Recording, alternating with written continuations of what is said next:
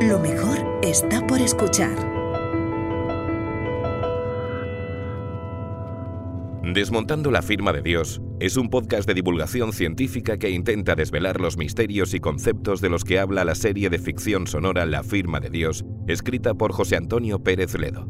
El guionista y autor de la serie conversa en este episodio con una experta sobre el camino de la magia a la ciencia.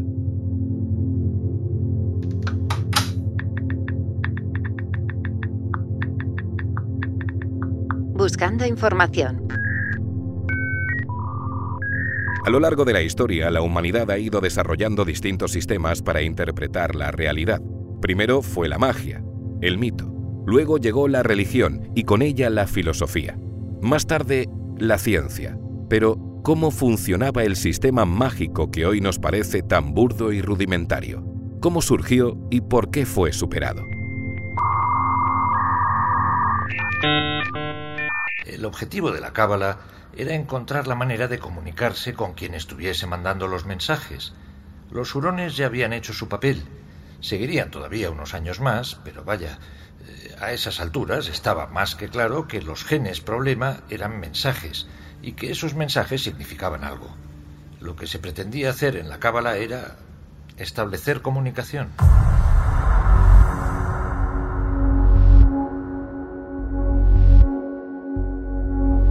Desmontando la firma de Dios. Episodio 4. De la magia a la ciencia. Charlamos con Marta Piñol Lloret. Estamos con Marta Piñol. Marta es doctora en Historia del Arte en la Universidad de Barcelona y profesora en esa misma universidad. Ha editado varios libros, entre ellos Relaciones ocultas, símbolos, alquimia y esoterismo en el arte y Monstruos y monstruosidades. Hola Marta. Hola, buenos días.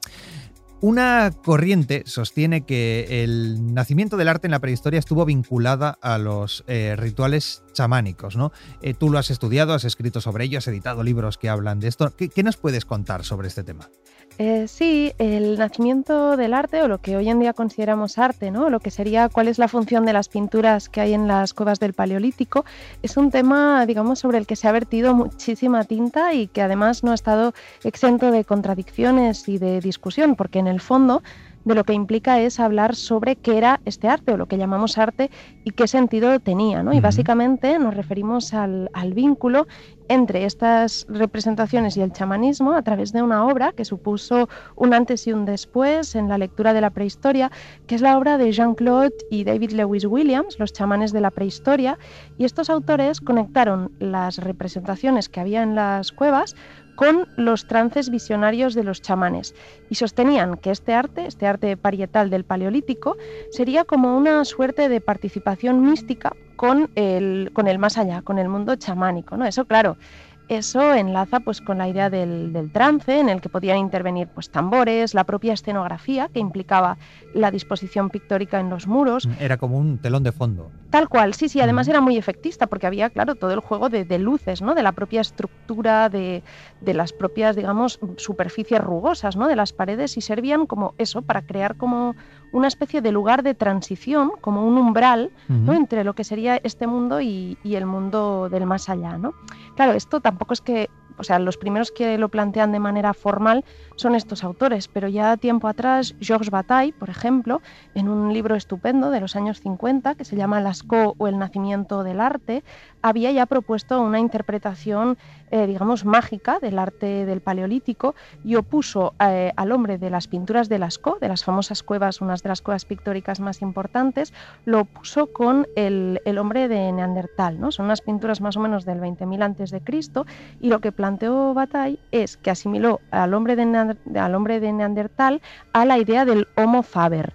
El Homo faber era el que se encargaba, digamos, de la creación de objetos útiles. la fabricación, ¿no? Eso es, de objetos eficaces, ¿no? un poco vinculado a la dimensión del trabajo, mientras que, sin embargo, Bataille plantea que el hombre de Lascaux, que es el que corresponde al, Homo sapiens, prefiere llamarlo Homo ludens, ludens del juego, ¿no? porque considera que es con él con quien aparece la noción de la creatividad estética, del arte, del juego, y lo vincula con una idea que además es muy potente, que es la idea de la prohibición, porque Bataille dice que la prohibición es realmente la diferencia entre el animal y el ser humano, porque para el animal, a priori, nada está prohibido, es lo natural en cualquier caso lo que le limita, ¿no? Él se limita a sí mismo, pero en cambio el ser humano, para poder funcionar, digamos, en, colectividad, se estructura mediante prohibiciones, Y entonces, eh, para poder paliar esas prohibiciones y esa angustia también y esa conciencia de la muerte que empieza a tener, necesita la risa, el juego, el arte, ¿no? y deduce de ahí,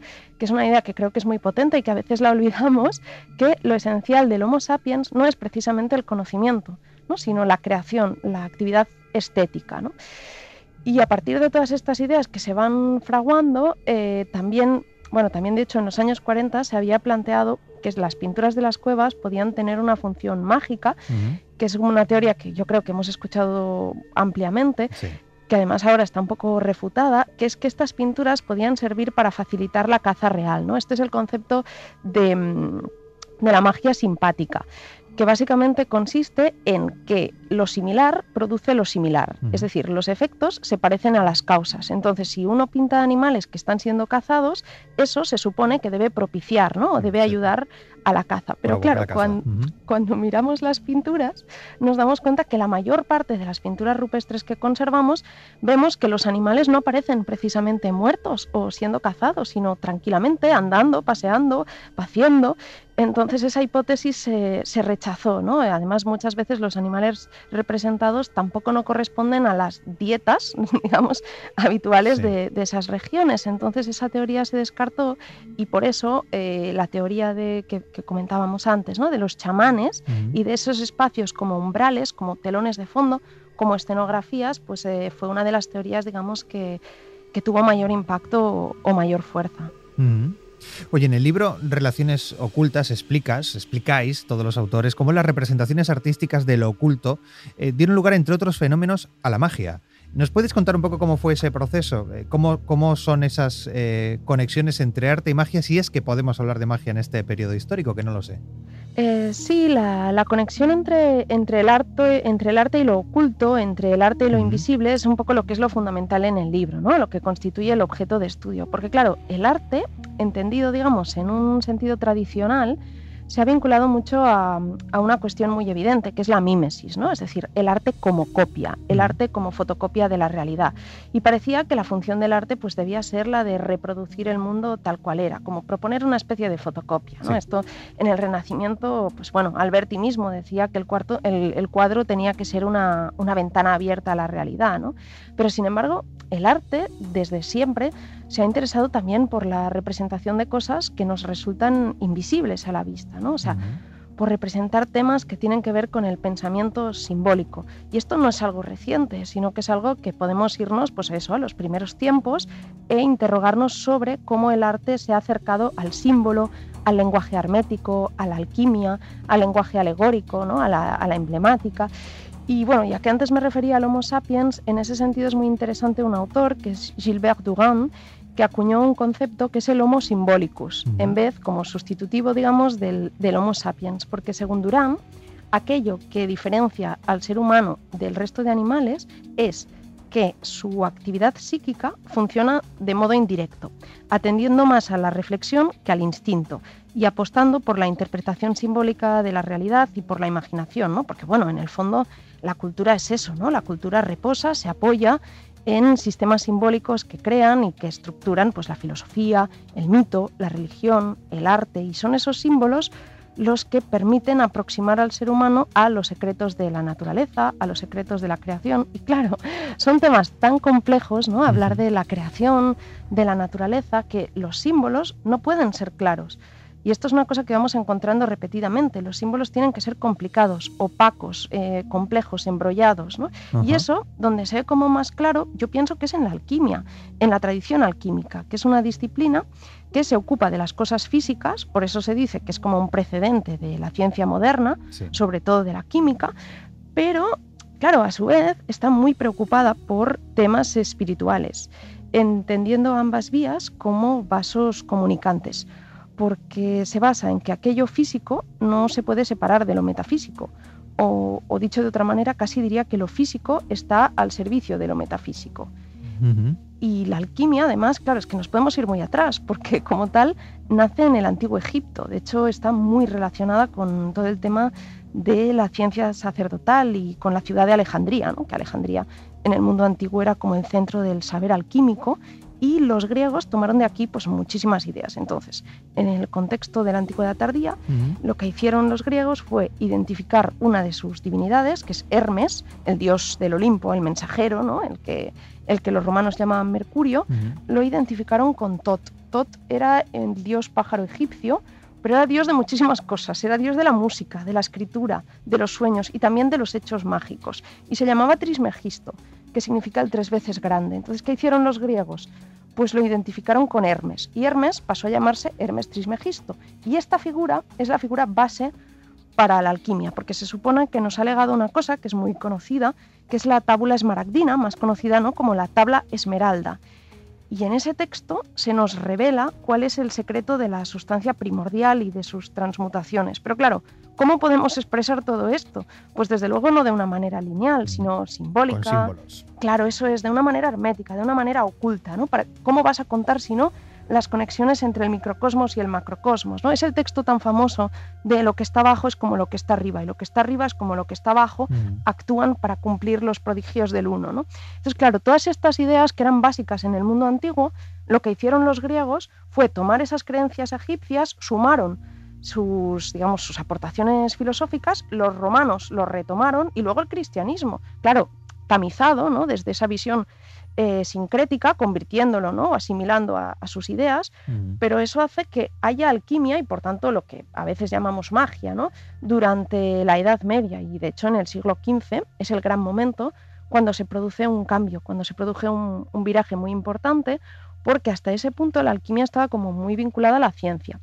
Y sin embargo aparece una figura que es Paracelso, que convierte o vira bastante la alquimia hacia lo interior, hacia la mística, hacia la religión. Y durante el Renacimiento la alquimia y lo espiritual van muy de la mano. Claro, entonces en el arte, en un momento en que el arte del Renacimiento se empieza a interesar por los temas paganos, por los temas mitológicos, también empiezan como a, a, entrar repertorios iconográficos propios de la alquimia. Hay libros preciosos, libros de Michael Mayer, de Robert Flood, por ejemplo, que están repletos de símbolos y son de una complejidad tremenda. Y en el siglo XVII hay un auge brutal. Pero claro, entonces llega el siglo XVIII. La ilustración. La ilustración, eso es. Entonces, claro, tenemos la, eh, la época del siglo de las luces, que yo siempre digo lo mismo. Tantas luces dejaron tantas cosas a la sombra que todo esto quedó como una especie de cajón desastre, como un conocimiento que como no se adecuaba a la razón, pues era mejor dejarlo de lado y se invalidó y se puso pues al mismo nivel que cualquier otra cosa que no se le daba ninguna trascendencia. Entonces fue en el 19, a raíz de las derivas del romanticismo y tal, que se generan como unos revivals muy potentes que luego con las primeras vanguardias lo mismo, también se revitalizan en un momento, sobre todo, digamos, en el contexto de la Primera Guerra Mundial, en el que hay desconfianza hacia el progreso, hacia la tecnología, ¿no? y otra vez la mirada se, dirige hacia el enigma, hacia lo espiritual, ¿no? Y ahí el surrealismo, no sé, pintoras, por ejemplo, como Remedios Varo, como Leonora Carrington, que es esa mirada que se gira otra vez hacia la alquimia, hacia la magia, incluso hacia la brujería, ¿no? Entonces, bueno, más o menos digamos que desde las conexiones entre el arte de la prehistoria y el más allá, pasando por toda esta tradición hermética y alquímica, su versión cristianizada y las alternativas a la razón del siglo XIX, el arte y el símbolo siempre, desde un primer momento, han ido estrechamente de la mano. han ido unidos. Bueno, has mencionado la palabra magia muchas veces. Yo creo que para la mayoría de las personas, magia, la magia, la palabra magia, está asociada al ilusionismo, ¿no? a, la, a prestidigitación, al, espectáculo.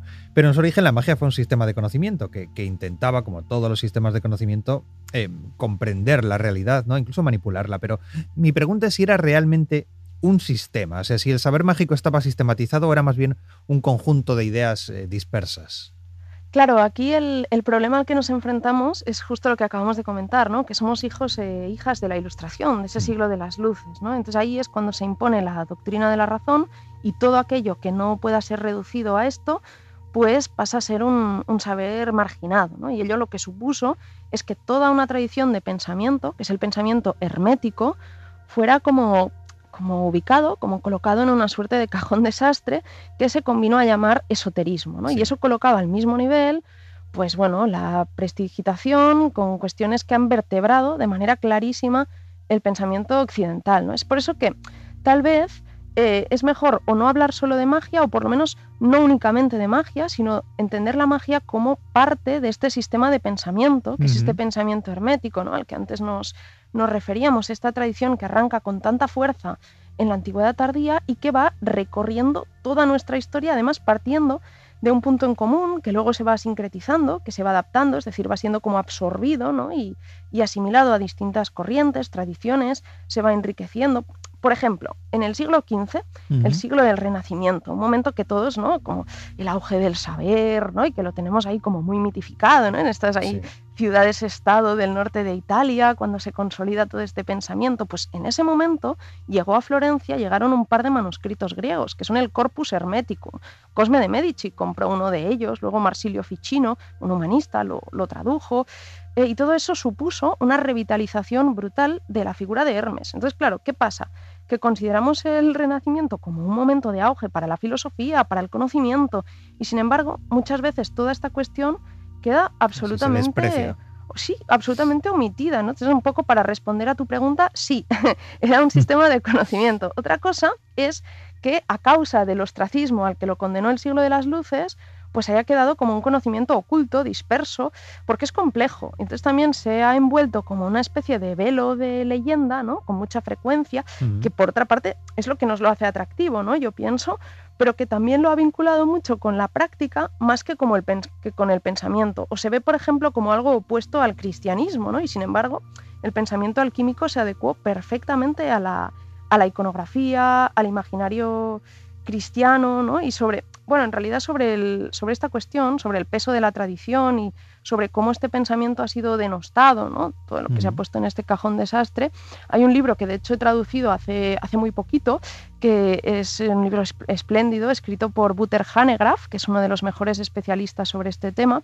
El libro se llama Esoterismo Occidental, una guía para perplejos, que lo ha publicado también San Soleil y que está enfocado precisamente a analizar las distintas corrientes de pensamiento que han articulado todo esto que llamamos el esoterismo ¿no? y, qué es lo que ha implicado. Pues nos lo apuntamos. Y quizá ese libro dé respuesta a la siguiente pregunta que tengo, que no sé si es muy general o muy concreta, que es, eh, me gustaría saber en qué, en qué sentido se diferencia la magia de la espiritualidad y de la religión. Eh, es una pregunta muy complicada, porque es evidente que la espiritualidad y la religión son conceptos que van de la mano, ¿no? de la misma manera que los símbolos también pues, son esenciales a, tal efecto. Entonces, en ese sentido, yo creo que es importante no establecer una relación de oposición entre ambas porque, como antes decía, la alquimia, la tradición hermética apelaban al misticismo, a lo interior, sobre todo desde, desde Paracelso en adelante. Y ello estaba en perfecta sintonía con el cristianismo. Y no solo eso, sino que para el mundo occidental tienen y han tenido, en términos históricos, un, gran peso. Hay un autor, que es Henrik Bogdan, que tiene un libro espléndido que se llama Esoterismo Occidental y Rituales de Iniciación, y allí explica una idea que me parece clave, que es que la cultura occidental reposa o se sustenta en tres pilares, que son el primero, la fe, la fe doctrinal.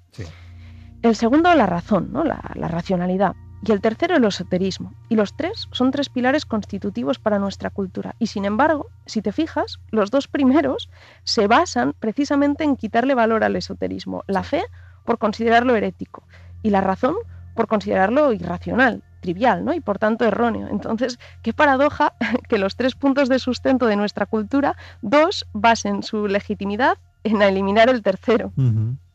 Oye, tengo entendido que el concepto de ocultismo, lo has mencionado antes también, no nace hasta finales del siglo XIX, ¿eso es correcto? Eh, sí, es decir, a ver, el concepto de oculto, de ocultismo, de ciencias ocultas, define, digamos, todos aquellos conocimientos, pues eso, como la magia, la alquimia o, en definitiva, todo lo que no termina de encajar ni en la religión ni en la ciencia. Vale, el ocultismo engloba todo eso. Sí, y de hecho, o sea, en términos etimológicos, viene de la palabra latina ocultus, eso existía, que significaba, pues eso, secreto, escondido, oculto, ¿no? Lo que, lo que estaba por desvelar. Pero es verdad que este tipo de, saber y esta tradición de pensamiento que antecede el siglo XIX, pero sin embargo el concepto como tal, la primera vez que nos consta que se use, se usa en francés y a mediados del siglo XIX. Y es que además es en el siglo XIX cuando se populariza su uso, sobre todo para referirse a grupos esotéricos que en ese momento estaban tomando muchísima, muchísima fuerza y porque es el siglo en el que se revitaliza todo aquello que superaba lo racional, todo lo que la razón pues, no lograba eh, reducir. ¿no? Es un siglo del XIX absolutamente atravesado por dos líneas, ¿no? una línea fascinada por el positivismo, por la razón, y esta otra pues por la magia, por el ocultismo. Y magia y ocultismo, de hecho, se emplearon como dos conceptos que iban de la mano, ¿no? porque ambos pertenecían a este, a este ámbito, digamos, de, del conocimiento rechazado. Ah, mira, precisamente mi siguiente cuestión eh, viene de eh, parte de ahí, ¿no? del conocimiento rechazado, porque es que la filosofía más o menos renqueante, creo que estaremos todos de acuerdo, pero sobrevivió a la revolución científica y la religión sobrevivió a la revolución científica eh, de la ilustración, pero la magia no. ¿Y eh, qué pasó? ¿Por qué, por qué, por qué la magia no tuvo éxito donde la religión o la filosofía sí que lo tuvieron?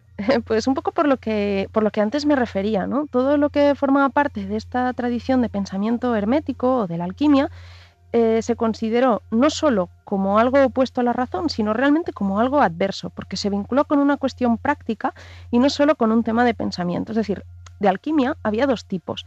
La alquimia espiritual, que es la que entronca con toda esta corriente de pensamiento a la que me estoy refiriendo, al pensamiento hermético, y la práctica. Y la alquimia práctica es la que constituiría como una suerte de precedente directo de la química. Entonces, claro, en tanto que la filosofía quedaba vinculada únicamente al ámbito del pensamiento, es decir, al ámbito teórico, pues no se veía peligrosa. Y la religión, pues claro, tenía un peso fundamental porque era un valor legitimado, era un, saber del poder y no de los márgenes. ¿no? Entonces, claro, lo que sucedió es que la parte teórica se, minusvaloró o, se omitió a pesar de haber sido tan importante para el pensamiento, la religión y la filosofía. Y la parte práctica quedó subsumida como una especie de ensayo, de, protociencia en el desarrollo de la ciencia moderna y más concretamente de la química. Entonces la religión, la religión es lo que se consideró lo canónico y por tanto iba a imperar, y si lo miramos desde la parte científica, pues se entendió como, como un ensayo-error, como algo que ya había sido superado. El grupo ecologistas se ha manifestado en el centro de la capital para cargar. Estamos haciendo lo que se pensar, en vez de reflexionar, ¿no? Se cumplen cuatro años desde el primer caso detectado de STG sin que la enfermedad ofrezca ninguna muestra de remisión. ¿Dónde están las vacunas? ¿Cuánto dinero se han gastado en eso? Dinero público, que no se nos olvide. Entendemos perfectamente el cansancio de la ciudadanía, pero tenemos que pedirles un esfuerzo más.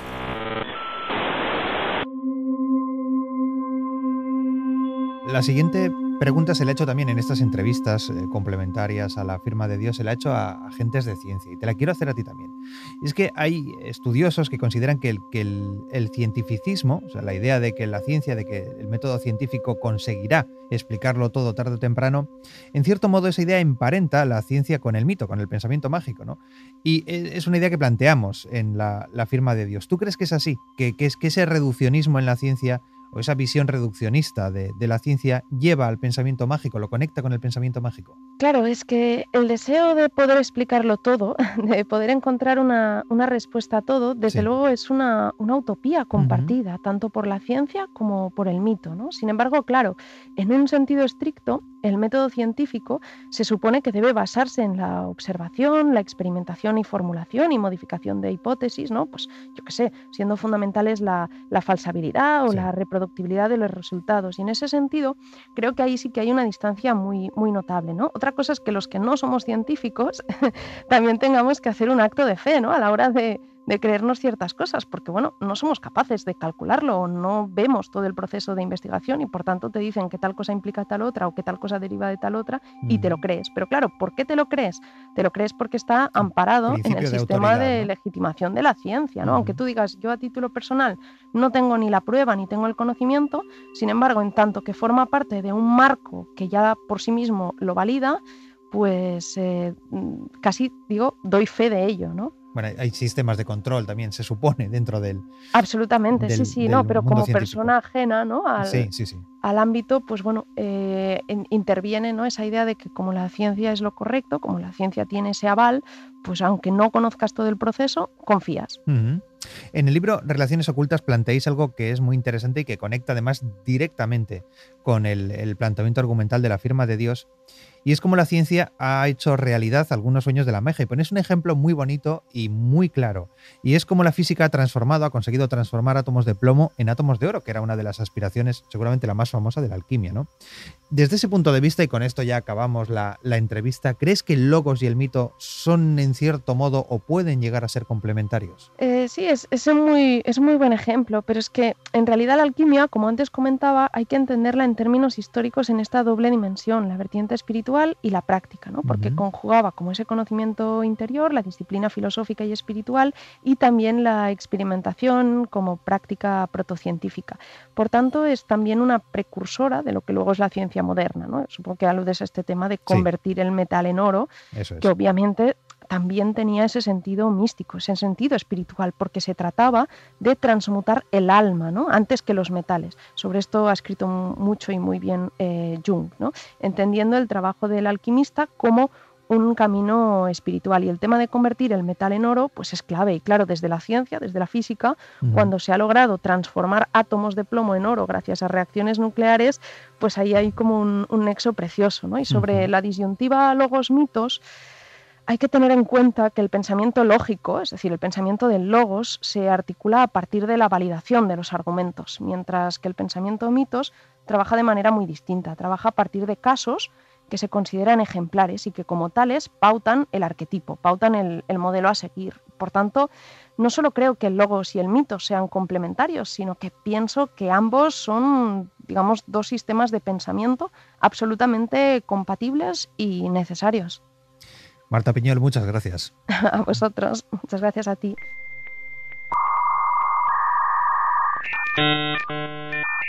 Les aseguro que en ese momento tuve la sensación de que había algo peligroso en todo aquello. No podría decirles por qué. En ese momento no podría haber dicho qué era, porque no sabía qué significaba aquella fórmula, ni yo ni nadie. G igual a infinito.